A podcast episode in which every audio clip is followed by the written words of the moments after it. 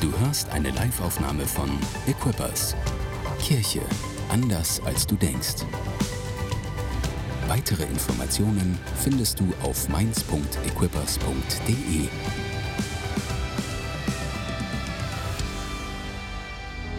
Mein Name ist Johann, ich bin Teil dieser Kirche und ich darf heute gemeinsam mit euch schauen, was das Wort, was Jesus heute in seinem Wort für uns bereithält.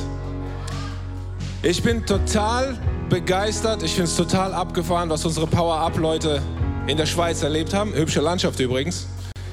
Geht immer nur so rauf und runter, sieht anstrengend aus. Ich bin total begeistert über all das, was ihr, da, äh, was ihr da gemacht habt, was ihr da getan habt, die Zeugnisse. Ich bin stolz auf euch. Ich bin einfach stolz auf euch. Ich verstehe, dass ihr wenig Schlaf abbekommen habt, aber wehe, es schläft einer ein jetzt bei mir in der Predigt, gell? Alright. Ich bin der Johann, verheiratet mit Steffi. Wir haben zwei Kinder und ja, wir, ähm, ja, die Church Streams, danke. Die Church Streams. Wir haben heute Church Streams und vor allem, wenn du aus Frankfurt bist, möchte ich Werbung machen, komm nach Frankfurt. Wir haben aber auch tolle Church Streams in Darmstadt. Ist Darmstadt heute am Start? Ja, Darmstadt ist heute am Start. Wir haben hier am Unicampus Church Stream. Unicampus ist heute am Start. Wir haben in, ist Rüsselsheim heute am Start? Tut mir leid, ich Itstein ist heute am Start. Und in Itstein. Herzlich willkommen, alle ihr, die ihr online dazugeschaltet seid, die ihr auch im Church Stream dabei seid. Ich freue mich, dass ihr heute alle da seid. Super. Vielen Dank, liebe Band. Vielen Dank für euren Dienst. Habt ihr einen Applaus für unsere Band? Dankeschön. Genau. Super. Wir sind in der Predigtserie über Hoffnung. Ein Sommer voller Hoffnung. Jetzt ist es so, für mich sieht der Sommer schon so ein bisschen vorbei aus. Das Wetter, die Urlaubs, alle kommen wieder aus dem Urlaub zurück. Unser eigener Urlaub liegt schon zwei Monate zurück. Also es fühlt sich alles nicht mehr so äh, urlaubsmäßig an. Es beginnt wieder der Alltag. Nichtsdestotrotz, ein Sommer voller Hoffnung. Wir sind, ähm, wir haben einige tolle Predigten dazu gehört. Ähm, es haben gepredigt Paul hat gepredigt, Gabi hat gepredigt, äh, Paddy hat gepredigt, Lukas hat gepredigt, wunderbare Predigten zum Thema Hoffnung. Wir haben viel über Hoffnung lernen dürfen. Ähm, falls du eine dieser Predigten verpasst hast, schau sie dir an. Sie sind alle noch online verfügbar.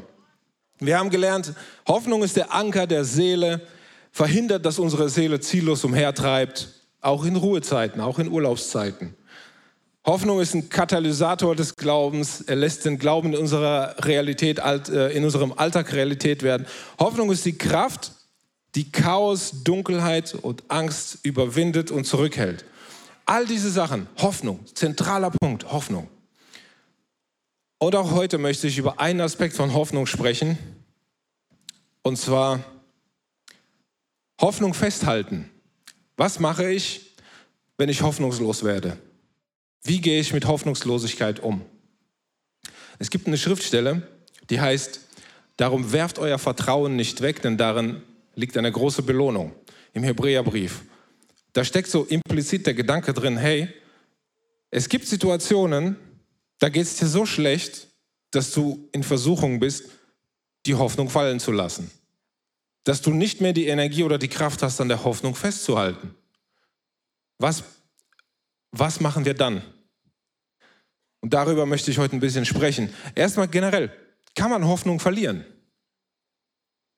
Weil die Wahrheit ist, unter Umständen können wir es gar nicht verhindern, dass wir Hoffnung verlieren. Zum Beispiel persönliche Rückschläge. Du hast einen Rückschlag erlitten ähm, in deiner Karriere, hast einen großen Misserfolg erlebt oder du hast einen unerfüllten Wunsch, den du jahrelang mit dir rumträgst. Oder aber einen Schicksalsschlag, Irgendetwas ist passiert, worauf du überhaupt keinen Einfluss hast oder auch haben kannst. Ein lieber Mensch ist gestorben, zum Beispiel. Krankheit, du bist krank geworden. Ähm, oder, was auch noch ein Faktor ist, Schreckensnachrichten. Du hörst Nachrichten und es sieht mit jedem Tag scheint es schlimmer auszusehen auf der Welt. Da ist wieder was passiert und hier ist wieder was passiert. Ähm, wir haben jeden Tag scheinbar neue Katastrophen. Viren und Deltaviren, ähm, Überschwemmungen, Erdbeben, Hackerangriffe, Kriege und Bürgerkriege, Afghanistan, Klima, manchmal weit weg, aber oft ist es bedrohlich nah, was passiert. Vor kurzem gab es in Deutschland sehr schlimme Überschwemmungen, die sogar Leute das Leben gekostet haben, nicht nur Hab und Gut. Wir dürfen, wir dürfen uns oder wir denken manchmal, dass, dass es irgendwie immer schlimmer wird. Aber es kommt noch eine schlimme Nachricht. Es war schon immer so. Wisst ihr, dass es in, im Jahre 1755 wurde die Stadt Lissabon komplett ausradiert durch einen Tsunami und ein Erdbeben und dann auch noch angefangen hat zu brennen. Die Stadt Pompeji wurde 79 nach Christus von einem Vulkanausbruch komplett ausgelöscht. Dann noch ein Schreckensszenario. Es gab mal einen Meteoriteneinschlag 1908, der so heftig war, dass er Tausende in, in Tausenden von Quadratkilometern alle Bäume umgefallen sind wie Streichhölzer. 1908, das sogenannte äh, Tunguska-Meteorit. Wir hatten alle Glück, weil er fiel irgendwo in Sibirien runter, wo eigentlich niemand gewohnt hat. Es sind keine Todesopfer gemeldet. Aber jetzt stellt euch mal vor, sowas passiert wieder. Zwei Weltkriege hatten wir in der jüngeren Vergangenheit. Das Ding ist, diese Schreckensnachrichten, die werden nicht aufhören. Die werden vermutlich nicht aufhören. Wir haben ein hocheffizientes Nachrichtensystem, das dir von überall aus der Welt die Nachrichten sofort auf dein Smartphone präsentiert. In China ist ein Sack Reis umgefallen, zack, jetzt ist es auf deinem, auf deinem Handy. Es ist etwas Schlimmes passiert, da ist es etwas Schlimmes passiert, da ist es etwas Schlimmes passiert, da. Und das alles ist auf deinem Handy und prasselt auf dich ein. Wie soll man da die Hoffnung behalten? Das kann und wird Angst und Hoffnungslosigkeit auslösen. Wie kann man, wie kann man vor solchen, wie kann man bei solchen Geschehnissen von einem Sommer der Hoffnung sprechen? Weil dieser Sommer, so fühlt sich zumindest an, war so schlimm wie kein anderer Sommer vorher. Wir stecken noch teilweise mittendrin in so einer Pandemie. Ähm, da, sind, da passieren laufend irgendwelche neuen schlimmen Sachen. Wie kann man da Hoffnung behalten? Wie kann man da von einem Sommer der Hoffnung sprechen? Das habe ich mich gefragt. Hast du dich das auch gefragt? Das Ding ist, ich glaube, da liegt ein Missverständnis vor. In dieser Frage liegt ein Missverständnis. Hoffnung braucht man nicht dann, wenn alles gut aussieht. Hoffnung braucht man nicht dann, wenn es viel Grund zur Hoffnung gibt. Hoffnung braucht man nicht dann, wenn man viele Optionen hat, ein funktionierendes Gesundheitssystem, gesunde Beziehungen, gesunde Finanzen. Nicht dann braucht man Hoffnung. Hoffnung braucht man, wenn es nichts mehr zu hoffen gibt. Dann wird Hoffnung getestet. Es gibt diesen alten Witz, Adam und Eva spazieren im Paradies. Noch ist nichts vom Sündenfall, noch gab es keinen Apfel und so weiter. Ähm, Eva fragt Adam, Adam, liebst du mich? Und Adam, naja, wen denn sonst noch? Die Moral von der Geschichte ist, Treue wird dann wichtig, wenn es die Chance zur Untreue gibt. Leuchtet ein. Jesus selbst hat gesagt, wenn ihr nur die liebt, die euch lieben, seid ihr nicht besser als die Pharisäer. Liebt die, die euch hassen. Dann kommt Liebe zum Vorschein. Dann ist Liebe wichtig. Nämlich, wenn wir die lieben und die segnen, die uns verfolgen und hassen. Mit anderen Worten, auf Hoffnung übertragen. Die Stärke von Hoffnung kommt dann zum Vorschein, wenn es überhaupt nichts mehr zu hoffen gibt, wenn alles schrecklich aussieht, wenn es keinen Grund mehr gibt, Hoffnung aufrechtzuerhalten. Dann kommt biblische, göttliche Hoffnung erst zum Tragen. Dann fängt sie erst an. Wisst ihr, wenn wir nur hoffen, wenn alles gut ist, wie viel wert ist dann unsere Hoffnung? Wir wissen es nicht. Hat keiner getestet. Das ist wie als diese George Floyd-Sache anfing, die, dieser, dieses Geschehnis mit und das ganze Rassismus-Thema hochkochte. Da hat, ähm, da hat jemand gesagt, ich glaube, in, äh, in der Predigt hat jemand mal gesagt, wisst ihr, ich bin nicht rassistisch, aber andererseits Es wurde noch nie getestet. Ich war noch nie in der Situation, dass ich die Autorität hatte, über Leben und Tod von jemandem zu entscheiden und dieser jemand hat eine andere Hautfarbe als ich. Da ist, da ist ein Punkt. Es wurde noch nie getestet. Wisst ihr, man sagt doch auch, man sagt auch manchmal, Hoffnung stirbt zuletzt. Das heißt, wenn alle Optionen ausgegangen sind, wenn nichts mehr da ist, dann stirbt auch die Hoffnung. Ich glaube, in Wahrheit verhält es sich genau umgekehrt. Weil die Hoffnung stirbt zuerst. Zuerst stirbt die Hoffnung und dann trifft man Entscheidungen. Und dann schafft man Tatsachen. Ich habe keine Hoffnung mehr, dass aus dieser Beziehung etwas wird. Ich entfolge der Person auf Insta und lösche ihre Nummer aus meinem, äh, aus meinem Telefon. Tatsachen geschaffen. Uh. Oder auch ein bisschen, ein bisschen schlimmer und tragischer. Ich habe keine Hoffnung mehr, dass aus meiner Ehe etwas wird und kontaktiere den Scheidungsanwalt. Oder wir haben alle keine Hoffnung mehr, dass der Patient aus dem Koma aufwacht. Die Maschinen werden abgeschaltet. Zuerst stirbt die Hoffnung, dann werden Entscheidungen getroffen.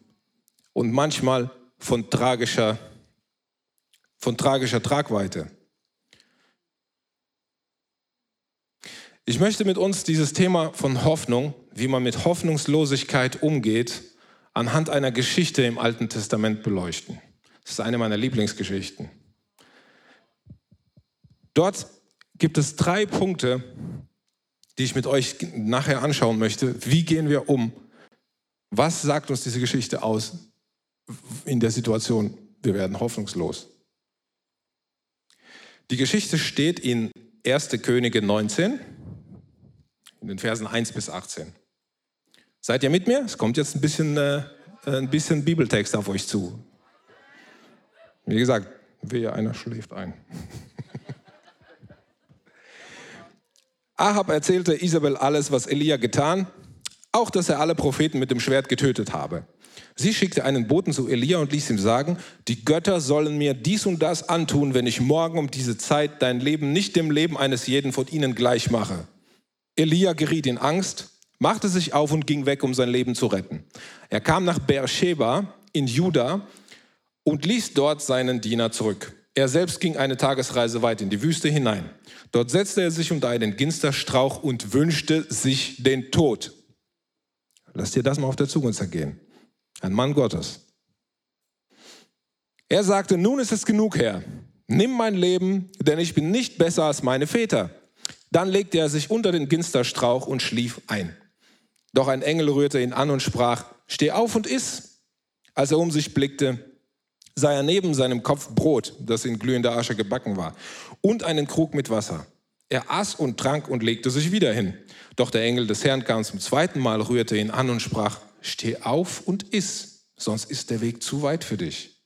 Da stand er auf, aß und trank und wanderte durch diese Speise gestärkt 40 Tage und 40 Nächte bis zum Gottesberg Horeb. Dort ging er in eine Höhle, um darin zu übernachten. Doch das Wort des Herrn erging an ihn, was willst du hier, Elia? Er sagte, mit leidenschaftlichem Eifer habe ich für den Herrn, den Gott der Herrscharen, eingetreten, weil die Israeliten deinen Bund verlassen, deine Altäre zerstört und deine Propheten mit dem Schwert getötet haben. Ich allein bin übrig geblieben. Und nun trachten sie auch mir nach dem Leben. Der Herr antwortete, komm heraus und stell dich auf den Berg vor den Herrn. Da zog der Herr vorüber. Ein starker, heftiger Sturm, der die Berge zerriss und die Felsen zerbrach, ging dem Herrn voraus. Doch der Herr war nicht in dem Sturm. Nach dem Sturm kam ein Erdbeben, doch der Herr war nicht im Erdbeben. Nach dem Beben kam ein Feuer, doch der Herr war nicht im Feuer. Nach dem Feuer kam ein sanftes, leises Säuseln. Als Elia es hörte, hüllte er sein Gesicht in den Mantel, trat hinaus und stellte sich an den Eingang der Höhle. Da vernahm er eine Stimme, die ihm zurief, was willst du hier, Elia? Er antwortete, mit Leidenschaft bin ich für den Herrn, der Herrn der, den Herrn der Herrscher eingetreten, weil die Israeliten deinen Bund verlassen, deine Altäre zerstört und deine Propheten mit dem Schwert getötet haben. Ich alleine bin übrig geblieben. Und nun trachten sie auch mir nach dem Leben. Der Herr antwortete ihm, Geh deinen Weg durch die Wüste zurück und begib dich nach Damaskus. Bist du dort angekommen, salbe Hazael zum König über Aram, Jehu, den Sohn Nimschis, sollst du zum König über Israel salben und Elisha, den Sohn Schaffats, aus Abel Mehola, salbe zum Propheten an deiner Stelle. So wird es geschehen. Wer dem Schwert Hazaels entrinnt, den wird Jehu töten. Wer dem Schwert Jehus entrinnt, den wird Elia töten. Ich werde in Israel 7000 übrig lassen, alle, deren Knie sich vor dem Baal nicht gebeugt und deren Mund ihn nicht geküsst hat. Soweit die Schriftstelle. Seid ihr noch bei mir? Die Ausgangssituation ist, hier ist ein Mann Gottes, zwar nicht irgendeiner, sondern einer der vermutlich powervollsten Propheten des Alten Testaments, ist am Ende. Völlig hoffnungslos. Herr, ich will sterben. Eine noch, eine noch tiefere Hoffnungslosigkeit kann ich mir nicht vorstellen. Es ist nicht nur die Angst um sein eigenes Leben, da ist auch noch die Sorge, dass sein Lebenswerk hinfällig ist. Alles, wofür er sein ganzes Leben lang eingestanden ist, ist hinfällig. Israel entfernt sich immer weiter von Gott. Sie haben alle Propheten getötet und jetzt suchen sie ihn. Er ist der Letzte, danach ist es vorbei. Israel ist danach wie jedes andere Volk auch und betet all die anderen Götter an, diese Baal-Götter. Jetzt, was passiert in dieser Geschichte, was, Israel, was, was Elia die Hoffnung wiedergibt? Drei Punkte. Seid ihr bereit für den ersten? Lass dich stärken, denn der Weg ist weit, zu weit für dich. Am Tiefpunkt der Hoffnungslosigkeit versorgt Gott Elia erstmal mit dem Allernotwendigsten. Brot, Wasser in der Wüste. Und sagt ihm, Elia, komm und iss. Der Weg ist zu weit. Zu weit für dich. Kümmer dich jetzt um jetzt. Nimm das, was ich dir jetzt gebe. Der Weg ist noch sehr weit. Es ist eine Botschaft für jemanden hier, bin ich mir sicher. Heute will dich Gott stärken. Der Weg ist noch weit. Der Weg ist noch sehr weit. Gleichzeitig will dich Gott heute mit dem Notwendigen versorgen. Heute gibt er dir das, was du heute und jetzt brauchst. Nimm es an. Lass dich von Gott stärken. Es wird dich stärken. Es wird dir neue Hoffnung geben. Der Weg ist noch weit, aber du wirst die neue Hoffnung bekommen. Du wirst diese Stärkung bekommen. Sie wird ein Wunder tun. Du wirst die Kraft haben, weiterzugehen. Er lief danach 40 Tage und 40 Nächte ohne Pause durch die Wüste. Ein Wunder. Es ist übernatürlich. Ich habe ich hab auf der Karte geguckt, Beersheba bis zum Berg Horeb. Man vermutet, dass es da, wo heute das Katharinenkloster am Sinai ist, auf der Sinai-Halbinsel.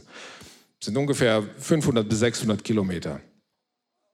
Eigentlich, eigentlich machbar, auch zu Fuß. Die Schwierigkeit ist nur, das Gelände ist ziemlich unwegsam. Es ist Wüste. Es ist tags furchtbar heiß, nachts furchtbar kalt. Und damals gab es keine Wegschilder. Wie findest du, wie findest du dich da zurecht? Durch Gottes Führung, durch Gottes Kraft schaffte es Elia, dort anzukommen. Seht ihr, die Hoffnungslosigkeit und der Frust, den Elia in der Situation hatte, wird erstmal mit keiner Silbe erwähnt. Gott geht nicht darauf ein, dass niemand mehr übrig ist und er der Letzte ist. Er lässt es einfach so stehen. Aber er sagt, Elia, iss und trink. Der Weg ist noch weit.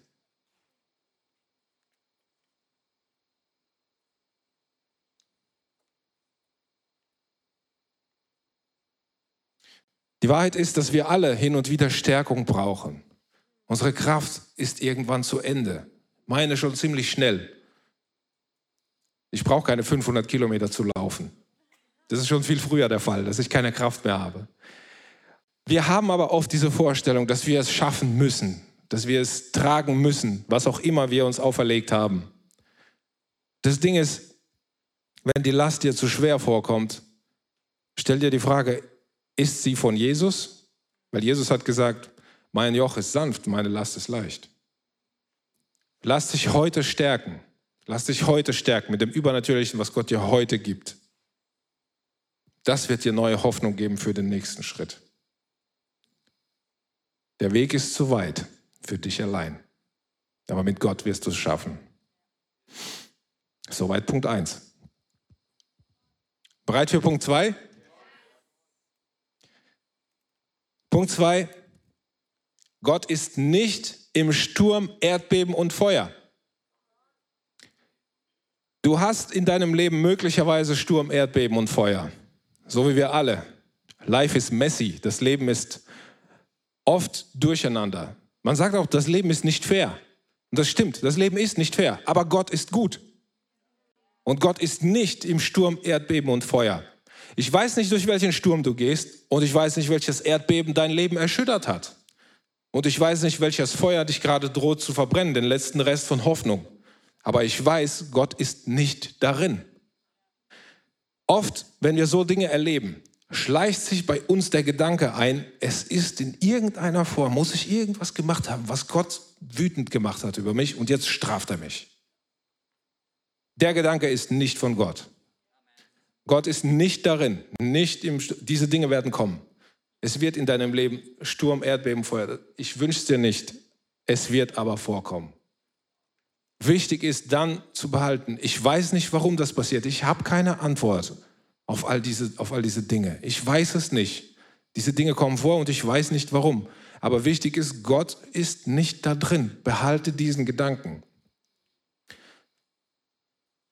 Wenn du es schaffst, wenn du es schaffst, beim Sturm, beim Erdbeben und beim Feuer, immer noch auf Gott zu vertrauen und dir neue Hoffnung geben zu lassen, wird die Belohnung die folgende sein.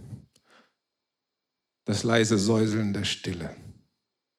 Gott wird sich offenbaren.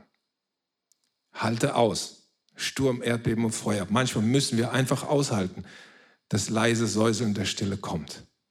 Gott wird sich offenbaren. Und in dem Augenblick werden die Dinge klar. Vorher müssen wir uns einfach durchkämpfen. Einfach nicht den Gedanken zulassen, dass Gott uns irgendwie verlassen hat oder wütend auf uns ist oder was auch immer. Halte aus, da ist Gott nicht darin. Halte aus. Der Augenblick der Stille kommt.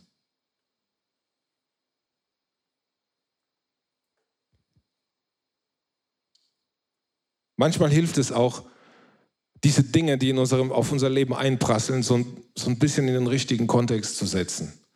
Diese Schreckensnachrichten, die überall kommen und so weiter. Manchmal hilft es auch tatsächlich, den Kontext, Gott ist immer noch Gott. Das ist der Kontext. Und er ist nicht in diesen Dingen.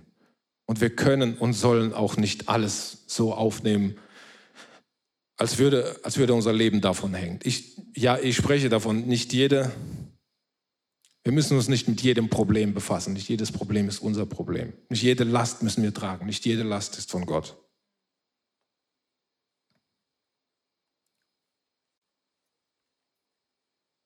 Macht Sinn? Nächster Punkt. Bereit dafür? Egal wo du bist, es gibt einen nächsten Schritt. Egal wie hoffnungslos alles aussieht, es gibt einen nächsten Schritt. Guckt euch an, wie Gott, äh, wie Gott zu Elia spricht. Elia, warum bist du hier? Ja, Elia, die ganze Litanei. Ich habe so, ich dem Herrn äh, Gott Zebaoth gedient und sie haben alle Propheten äh, umgebracht und jetzt wollen sie auch mich umbringen. Zweimal, Wort für Wort, dasselbe Ding vorgelesen. Gott geht gar nicht darauf ein. Er sagt nämlich, Elia, Moment, Moment, Moment, das stimmt nicht, die haben nicht alle Propheten umgebracht, ein paar sind noch übrig, außerdem, du bist immer noch am Leben, was beschwerst du dich? Sagt er nicht. Das erinnert mich an Diskussionen mit meiner Frau. Sie schildert mir ein Problem und ich fange gleich an, das Problem klein zu reden. Das stimmt nicht. Erstens habe ich das gemacht, zweitens habe ich die Wäsche da und so weiter. Ne? Das macht Gott gerade nicht. Der lässt das Problem stehen. Elia, du hast das Problem schon richtig erkannt. Ja, die Lage ist hoffnungslos. Ja, relativiert es nicht. Aber auf dem Tiefpunkt der Hoffnungslosigkeit hat Gott den nächsten Schritt und sagt, Elia, ja, ja, alles richtig. Jetzt gehst du bitte nach Damaskus und salbst Hazael zum König. Dann gehst du da und dahin und salbst Jehu. Und dann gehst du da und dahin und salbst äh, Elisha. Und was der machen wird und nicht vollenden wird, wird der vollenden. Was der nicht schafft, wird der vollenden. Außerdem, im Nebensatz, ich habe mir 7000 bewahrt, die ihre Knie vor den Baalim nicht gebeugt haben. Die kritische Masse der Leute, die immer noch Gott fürchten, ist immer noch da. Das Volk ist nicht ganz abgefallen. Ganz zum Schluss sagt ihm Gott das. In dem nächsten Schritt, den Gott für dich hat, ist Hoffnung. In dem nächsten Schritt, den du gehen kannst, gewinnst du neue Hoffnung. Der nächste Schritt, den Gott für dich hat, wird dich ein Stück weit in mehr Klarheit führen. Gott wird nicht jeden Frust und jede Unklarheit in deinem Leben mit einem Wort auslöschen. Das wird vermutlich nicht passieren. Ich würde es mir auch wünschen. Vermutlich wird es nicht passieren. Manche Dinge müssen wir tatsächlich aushalten. Aber egal wo du bist, es gibt einen nächsten Schritt. Und da ist die Hoffnung. Da kriegen wir neue Hoffnung. Und da kriegen wir auch neue Klarheit. Und da wird Gottes Plan erfüllt mit meinem Leben, was er mit meinem Leben vorhat, in dem nächsten Schritt. Der Gedanke soll dir Hoffnung geben. Gott hat einen nächsten Schritt, egal er wird dir nicht das ganze Big Picture erklären. Was in 10, 20 Jahren passiert und sollte, wird er nicht. Vielleicht irgendwann mal. Aber erstmal im Moment hat er einen Schritt für dich. Guck mal, einen nächsten Schritt. Wenn du den mit mir gehst, dann wird es klarer, dann wird es einfacher. Ich hoffe, dass ich irgendjemand neue Hoffnung dadurch zusprechen kann. Du brauchst nicht das ganze Big Picture jetzt sofort. Es wird kommen, aber hab Geduld. Jetzt ist erstmal der nächste Schritt dran. Und egal wo du bist, es gibt einen nächsten Schritt mit Gott für dich. Die Auflösung liegt darin, dass wir inmitten all unserer Unklarheit, inmitten all unserer Hoffnungslosigkeit einfach Vertrauen, genug Vertrauen aufbringen, um diesen nächsten Schritt zu gehen. Das ist die einzige Lösung. Genug Vertrauen aufbringen, genug Hoffnung aufbringen für diesen einen nächsten Schritt.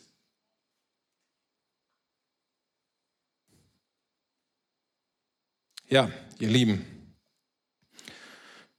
es gibt einiges, was uns hoffnungslos machen kann. Es gibt einiges. Aber eins weiß ich auch, heute will dir Gott eine neue Hoffnung geben. Heute will er Hoffnung erneuern. Und auf dieser Kraft der Hoffnung, die er dir neu schenkt, will er dein Leben neu bauen und deine Berufung neu bauen. Durch seine Versorgung heute durch das, was er heute für dich hat, macht er, macht er dich bereit für den Weg, für deine Berufung, die noch vor dir ist. Und der Weg ist noch weit. Die Berufung ist zu groß für dich. Vermutlich macht sie dir Angst. Hin und wieder. Wenn sie dir nicht Angst macht, dann ist sie vermutlich nicht von Gott. Weil das, was Gott für dich, macht, für dich vorhat, ist zu groß für dich. Im Sturm, im Erdbeben und Feuer will Gott dich heute seine Liebe neu entdecken lassen. Das Leben ist nicht fair, aber Gott ist gut. Er liebt dich mit einer größeren Liebe, als Menschen das jemals könnten.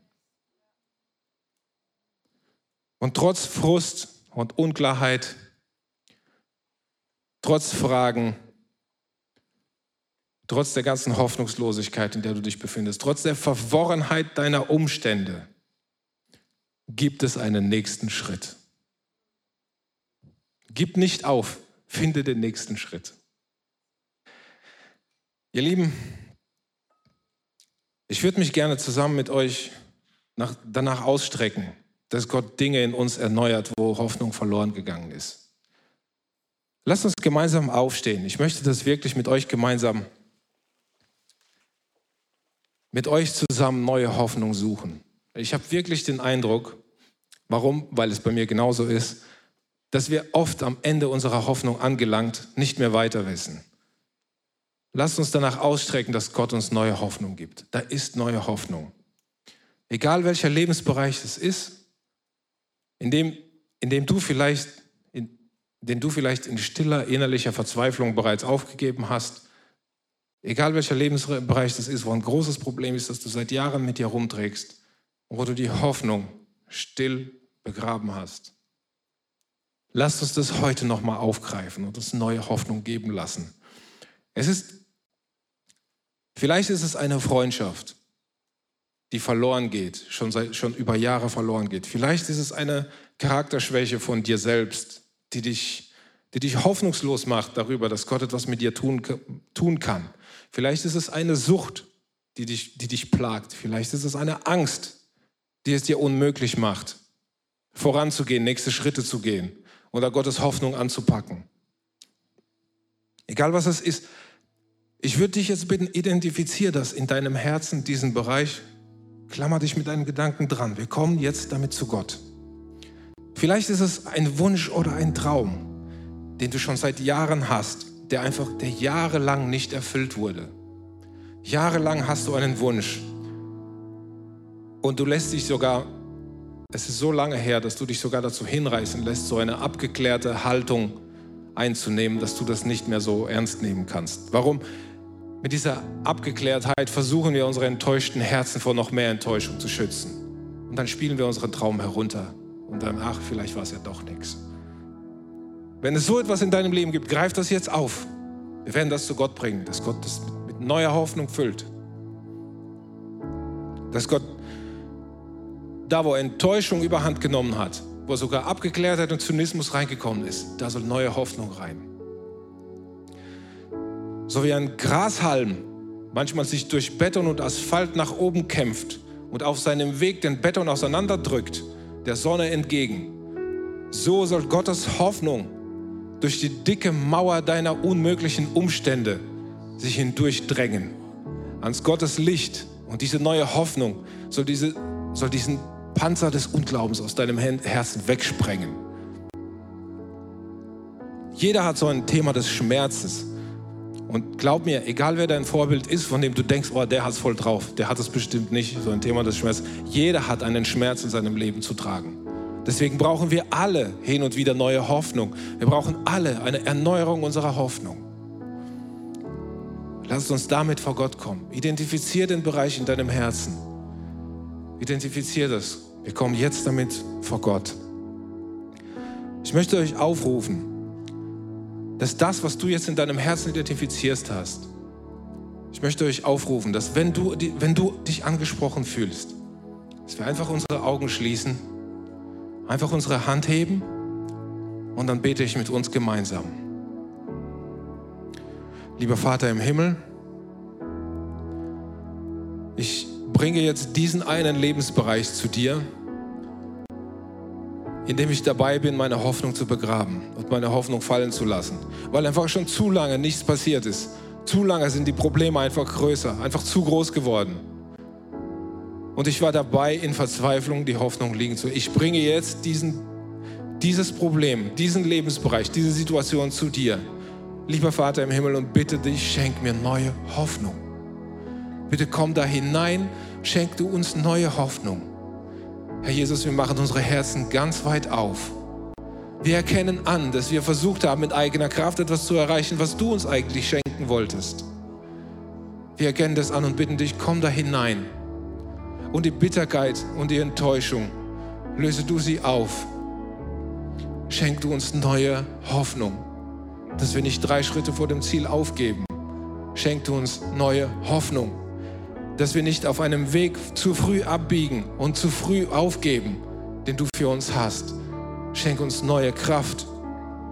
Schenk uns neue Glaubenskraft. Schenk uns neuen Mut. Erneuere du in uns die Erkenntnis, dass du der Herr bist.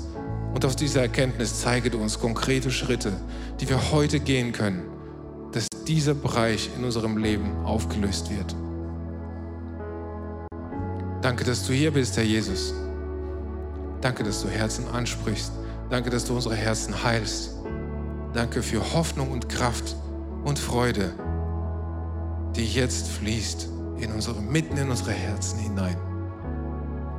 Und wir bekennen, du bist größer als unsere Probleme, größer als unsere Hoffnungslosigkeit, größer als unser Verstand. Und wir geben dir das hin. Wir legen das, wir legen das zu dir und danken dir und wollen in dem Bewusstsein wie Kinder unseren Alltag angehen. Du wirst dich darum kümmern. du wirst dich darum kümmern.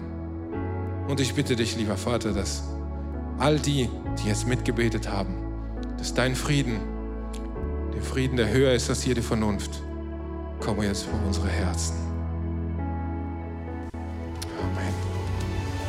Danke fürs Zuhören. Weitere Informationen findest du auf mainz.equippers.de.